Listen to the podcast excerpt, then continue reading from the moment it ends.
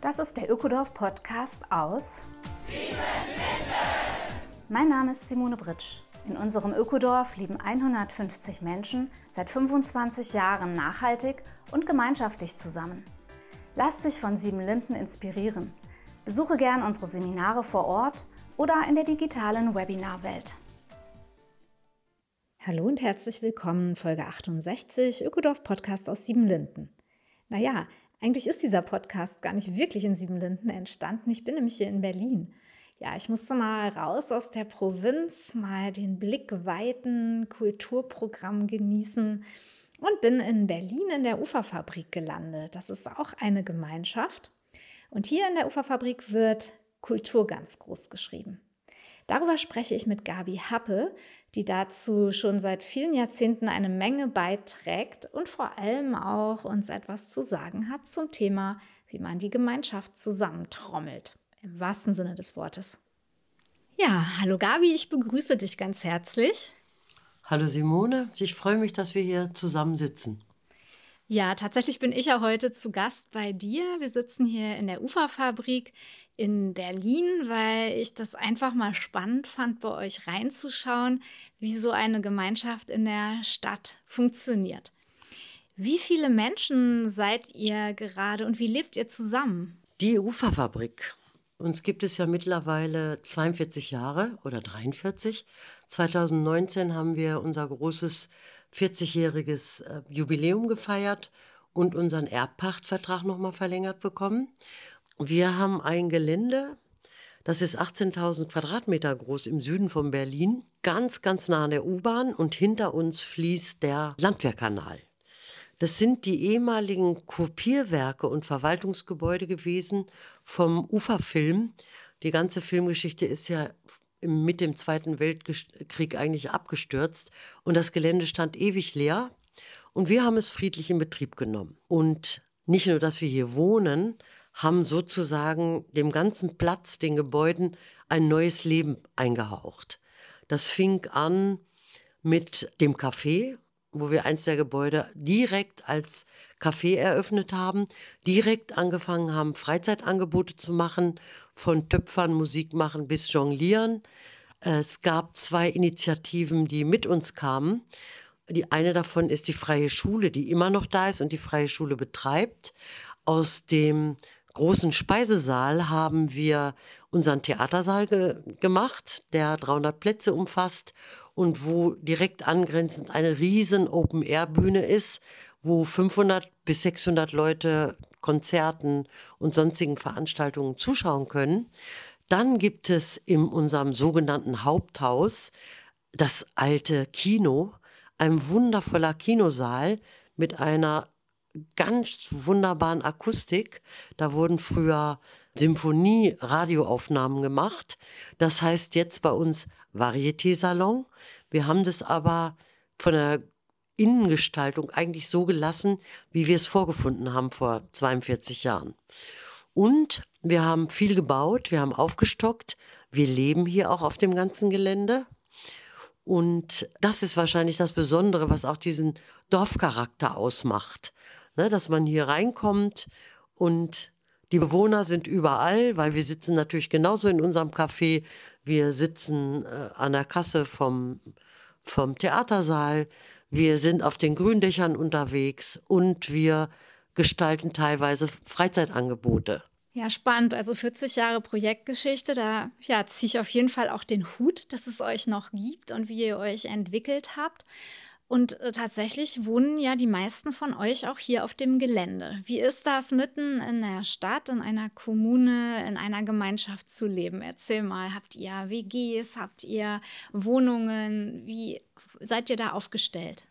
Als ich hier eingezogen bin, da gab es noch einen morgendlichen Wegdienst. Also es ging immer jemand rum, hat an jeder Zimmertür geklopft, um zu gucken, ist jemand krank, braucht er Unterstützung oder braucht er vielleicht auch Unterstützung, um überhaupt aus dem, aus dem Bett zu kommen. Es gab noch äh, Frühstücksdienst und eine gemeinsame Küche.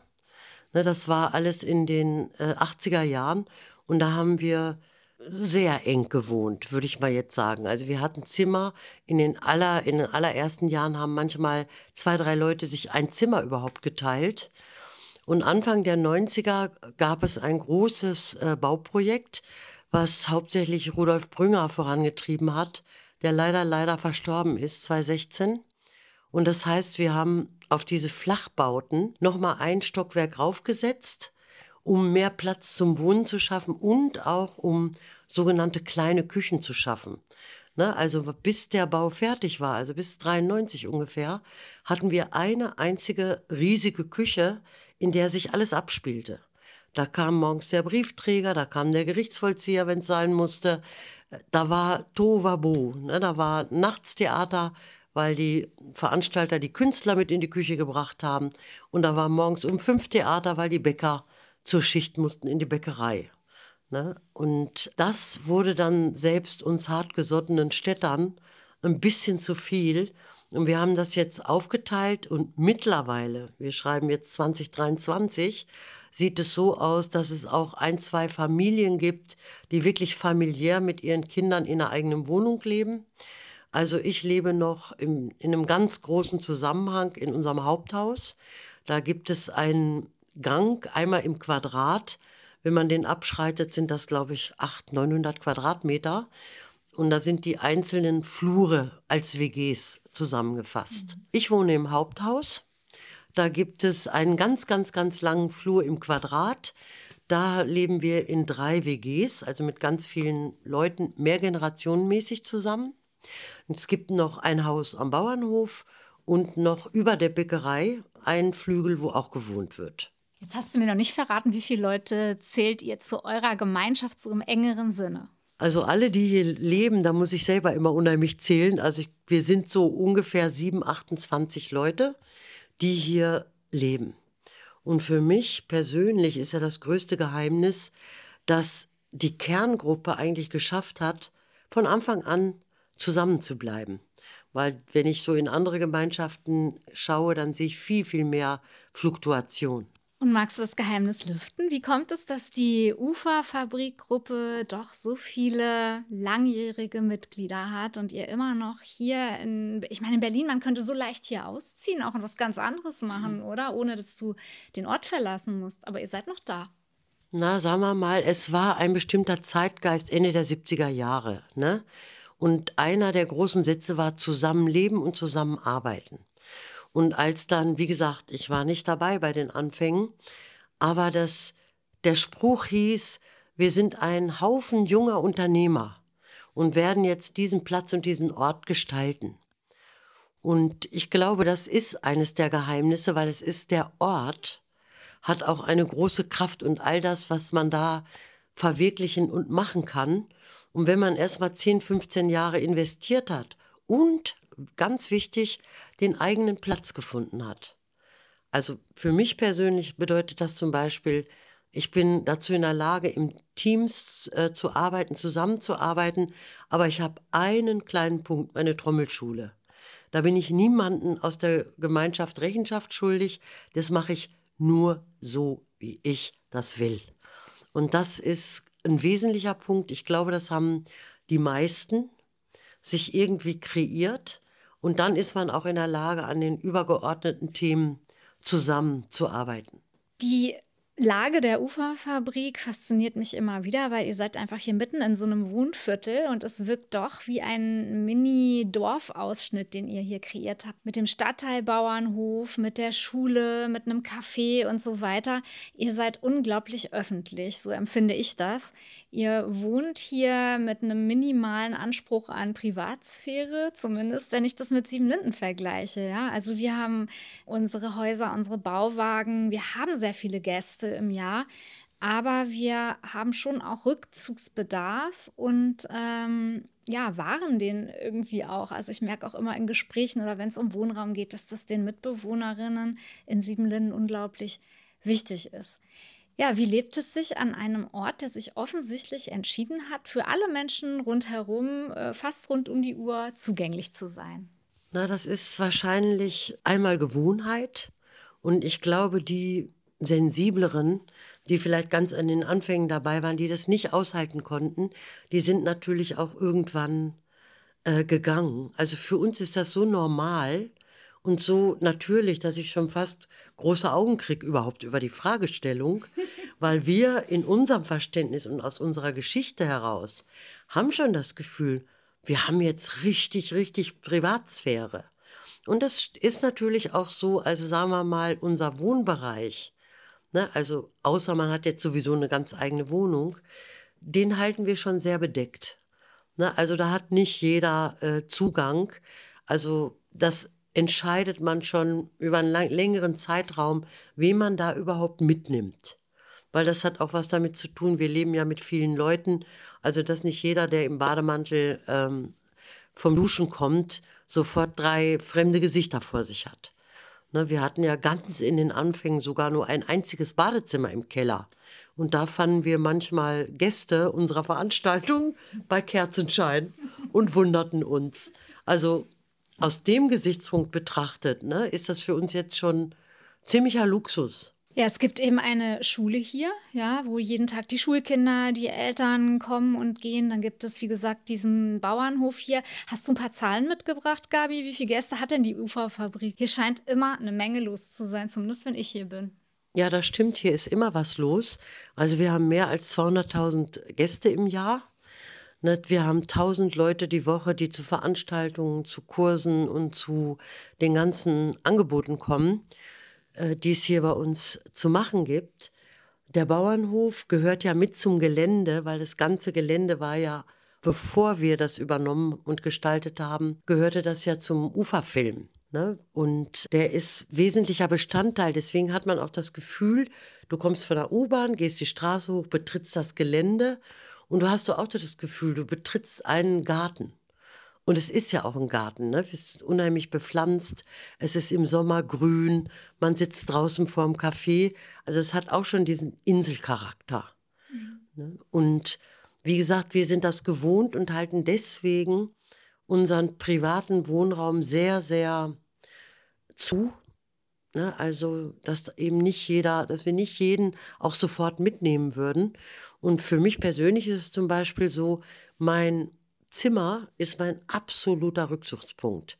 Und das hat sich auch ohne, dass wir das gesetzlich geregelt hätten, so eingebürgert, ne, dass äh, das Zimmer ist immer die Zuflucht und da stürzt man auch nicht einfach rein. Ne, also wenn, dann wird geklopft und das ist sehr, sehr selten, weil unsere gemeinschaftlicheren Treffpunkte ist dann die jeweils kleine Küche.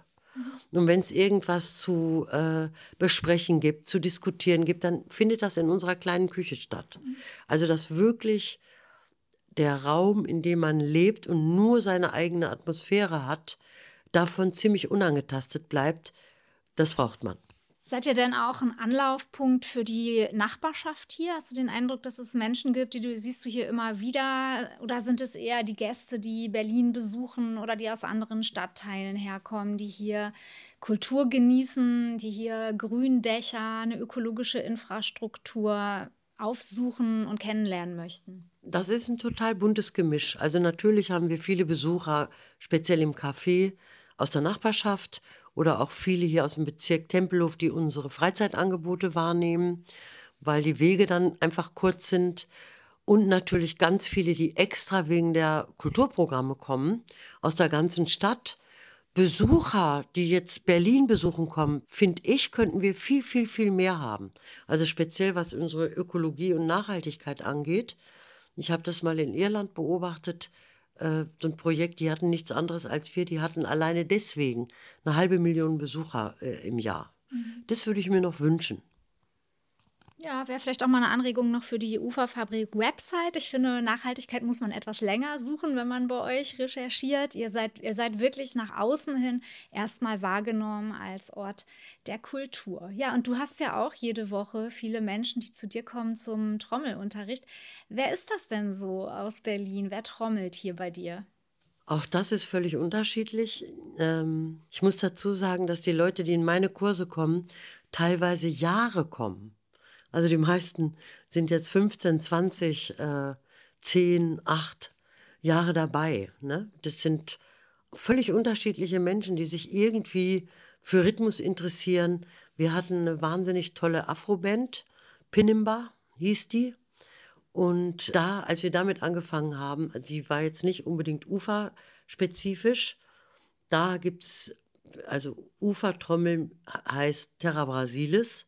Das ist unsere weltberühmte Samba-Band, die wirklich schon äh, überall gereist ist und die es jetzt über 30 Jahre gibt und die wirklich exzellent ist.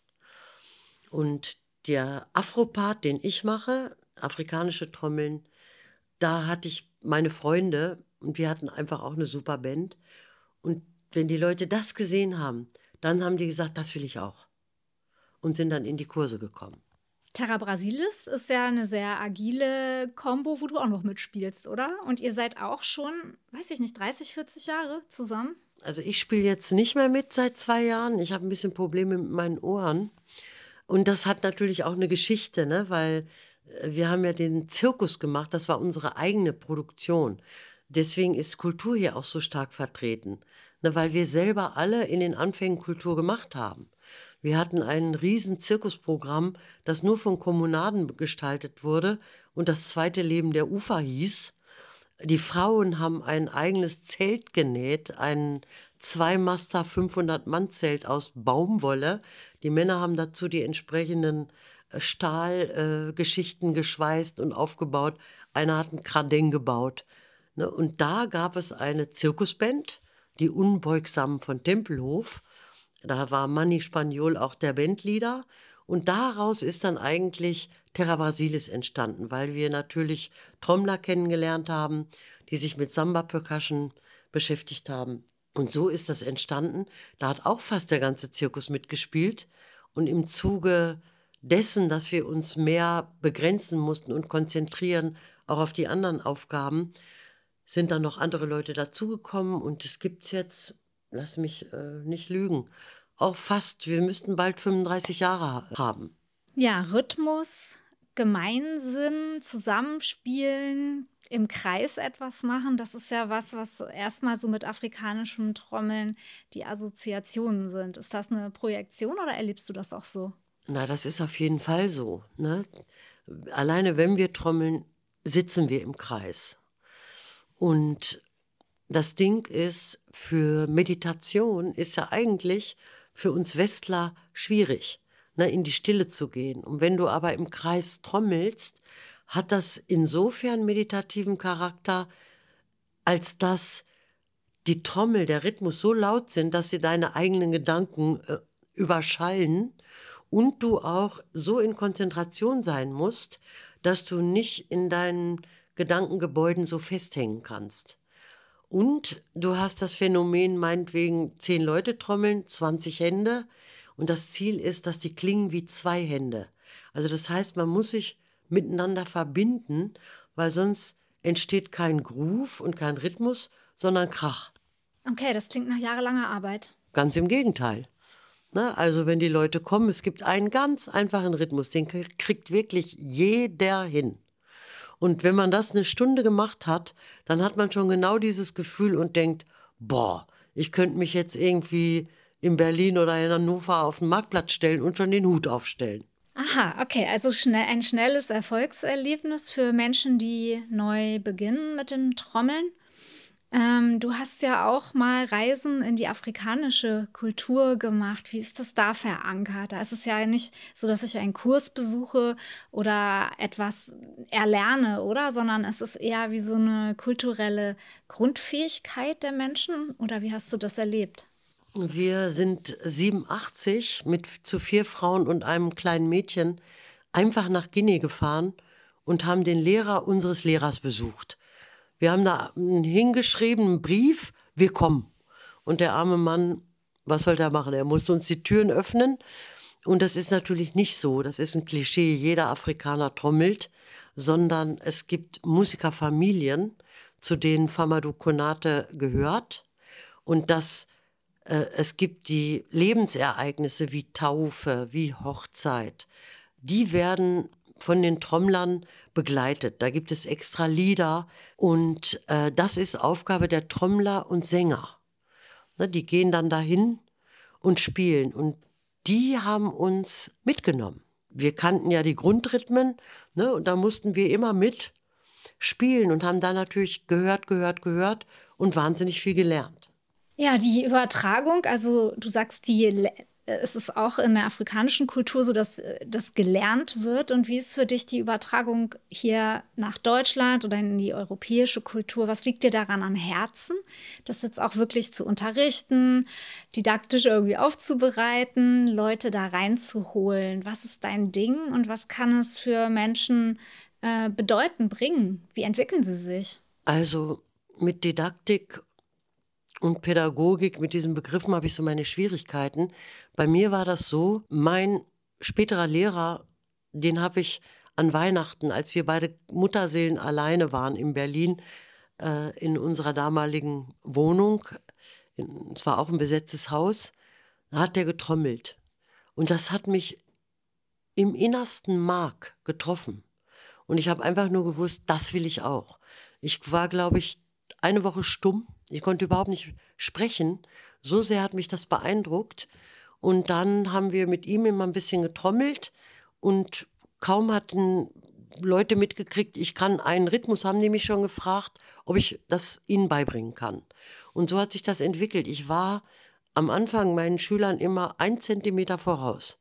Und durch die wirkliche Begeisterung, diese Leidenschaft, ne, was man mit so einer Trommel anstellen kann, das war das Geheimnis. Dadurch sind dann viele auch so in meinen Bann gekommen, wie ich in den Bann meines Lehrers.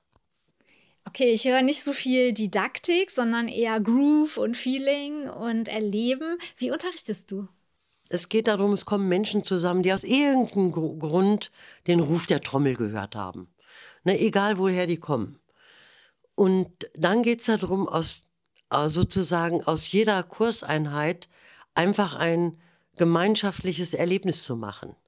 Dass wir, wir sind zusammen, wir nehmen die Trommel, wir streichen erstmal das Fell glatt so ungefähr und dann tauchen wir sofort ein. Und dann ist sofort dieses Lehrer-Schüler-Ding ist weg oder dieses Herr Lehrer, darf ich mal fragen, sondern weil wir sind in einem gemeinsamen Erlebnis. Ich erzähle viele Geschichten aus Afrika, aus der Kultur und wir teilen das miteinander. Darum geht es eigentlich. Das ist eher ein Happening als eine äh, Unterrichtseinheit. Ah ja, das hast du gut beschrieben. Jetzt kann ich mir das auch schon, schon ein bisschen mehr, mehr vorstellen. Ähm, die Stadt hier, Berlin, ist ja eine Stadt, wo sicherlich viel Einsamkeit auch ist, sehr viel Vereinzelung ist, Hektik ist, Menschen, die gar nicht mehr Zeit haben, sich gegenseitig zu besuchen. Äh, seid ihr da als Uferfabrik und auch die ja, Musik, die ihr macht, das Trommeln irgendwie ein Anker für zusammen, ein neues Zusammenkommen in der großen Metropole? Ja, ganz sicher. Also ich komme ja zum Beispiel vom Land da war die Jugend entweder in der Landjugend organisiert, in der Feuerwehr, im Gesangverein oder sowas. Und natürlich hat eine Stadt völlig andere Angebote. Und Trommeln, das war auch so ein bestimmter Zeitgeist, der irgendwann entstand. Da hat einfach unglaublich viele Leute angezogen, die das dann sehr ernsthaft betrieben haben. Also richtig, weil du kannst äh, mit der Trommel, kannst du so virtuos spielen spielen fast wie eine Beethoven-Symphonie oder du hast nur einen einzigen Rhythmus und kannst schon diesen Groove erzeugen. Und natürlich sind das Sachen, wo Menschen zusammenkommen und außerhalb ihres Berufs, ihrer Familien, ihrer Beziehungen in diese Gemeinschaft eintauchen können, die ich für ein absolutes Grundbedürfnis des Menschen an sich halte. Und das ist halt eine modernere Form. Ja, es ist schön, wie du das gesagt hast, Gabi, so dieses Grundbedürfnis Gemeinschaft und äh, etwas, was heute oft fehlt. Ich denke auch nach dieser Corona-Zeit ist da irgendwie bei vielen so eine Wunde an der Stelle übrig geblieben, wie schnell Gemeinschaft auch äh, dann mal in Frage gestellt ist oder Menschen, ja, die sind auf der Suche. Also in der heutigen Zeit. Ich freue mich, dass du dich entschlossen hast, nach Siebenlinden zu kommen, auch mit deinen Trommeln. Wir machen in Siebenlinden auch gerne Musik. Äh, wir haben dann manchmal, treffen uns zum Chor oder zum TC singen, so unter uns. Es gibt auch Leute, die eine kleine Band bei uns haben. Der Christoph, der bei uns trommelt, der hat aber irgendwie seit ein paar Jahren nicht mehr so viel Lust zu unterrichten. Also der spielt in dieser kleinen Band und hat in früheren Jahren Seminare gegeben. Und ja, da dachten wir, als wir von dir, Gabi, hörten, das wäre schön, mal wieder einen Anlauf zu haben. Und tatsächlich warst du ja noch nie in Siebenlinden. Was schwebt dir vor, wenn du Ende April bei uns bist? Also ich finde das richtig, richtig spannend, nur weil ich klebe hier so fest in der Stadt und in der Uferfabrik, dass ich selten andere Projekte überhaupt besucht habe. Und ich unterrichte leidenschaftlich gerne, weil ich werde das ja oft gefragt. Sag mal, du machst das seit 40 Jahren, immer denselben Anfangsrhythmus. Langweilt dich das nicht? Und es langweilt mich überhaupt nicht, weil jeder Mensch, der die Trommel in der Hand hat, geht ja völlig individuell damit um. Und darauf freue ich mich total. Und dann einfach auch aufzunehmen, was kommt, was kommt von den Leuten, weil das, das gebe ich ja nicht nur vor das ist ja auch was, was einfach aus denen äh, mit entsteht, die sich da versammeln, um zu trommeln. Also ich bin selber sehr, sehr neugierig, wie weit wir das da bringen, ob wir sogar ein kleines Mini-Konzertchen hinkriegen. Ich bin ein Showpeople, ich mache sowas unheimlich gerne, muss aber auch nicht sein. Und ich versuche einfach mitzukriegen, was ist da an Energie und daraus machen wir natürlich mit dem Mittel der Trommel was Wunderschönes, da bin ich sicher. Gabi, ich freue mich ganz doll. Also du bist vom 21. bis 23.04. bei uns. Komm in den Kreis der Trommeln, heißt dein Workshop. Wer auch immer du bist, wer hören kann, kann auch trommeln. Ist auf jeden Fall ein richtig ermutigender Titel. Und äh, ich glaube, ich mache da auch mit. Du hast mich überzeugt. Ja, everybody welcome. Also kommt, wer immer ihr seid. Das ist der Slogan. Vielen Dank. Dann werde ich mich noch mal ein bisschen in Berlin umschauen. Das war sie, die neue Folge des Ökodorf Podcasts aus Siebenlinden. Besuche uns auf www.siebenlinden.org oder komm zu Seminaren ins Ökodorf Siebenlinden in die ländliche Altmark. Auch in unseren neuen Online-Kursen der Webinarwelt kannst du alles über Nachhaltigkeit und Gemeinschaft lernen. Der Ökodorf Podcast aus Siebenlinden ist eine Produktion vom Freundeskreis Ökodorf e.V.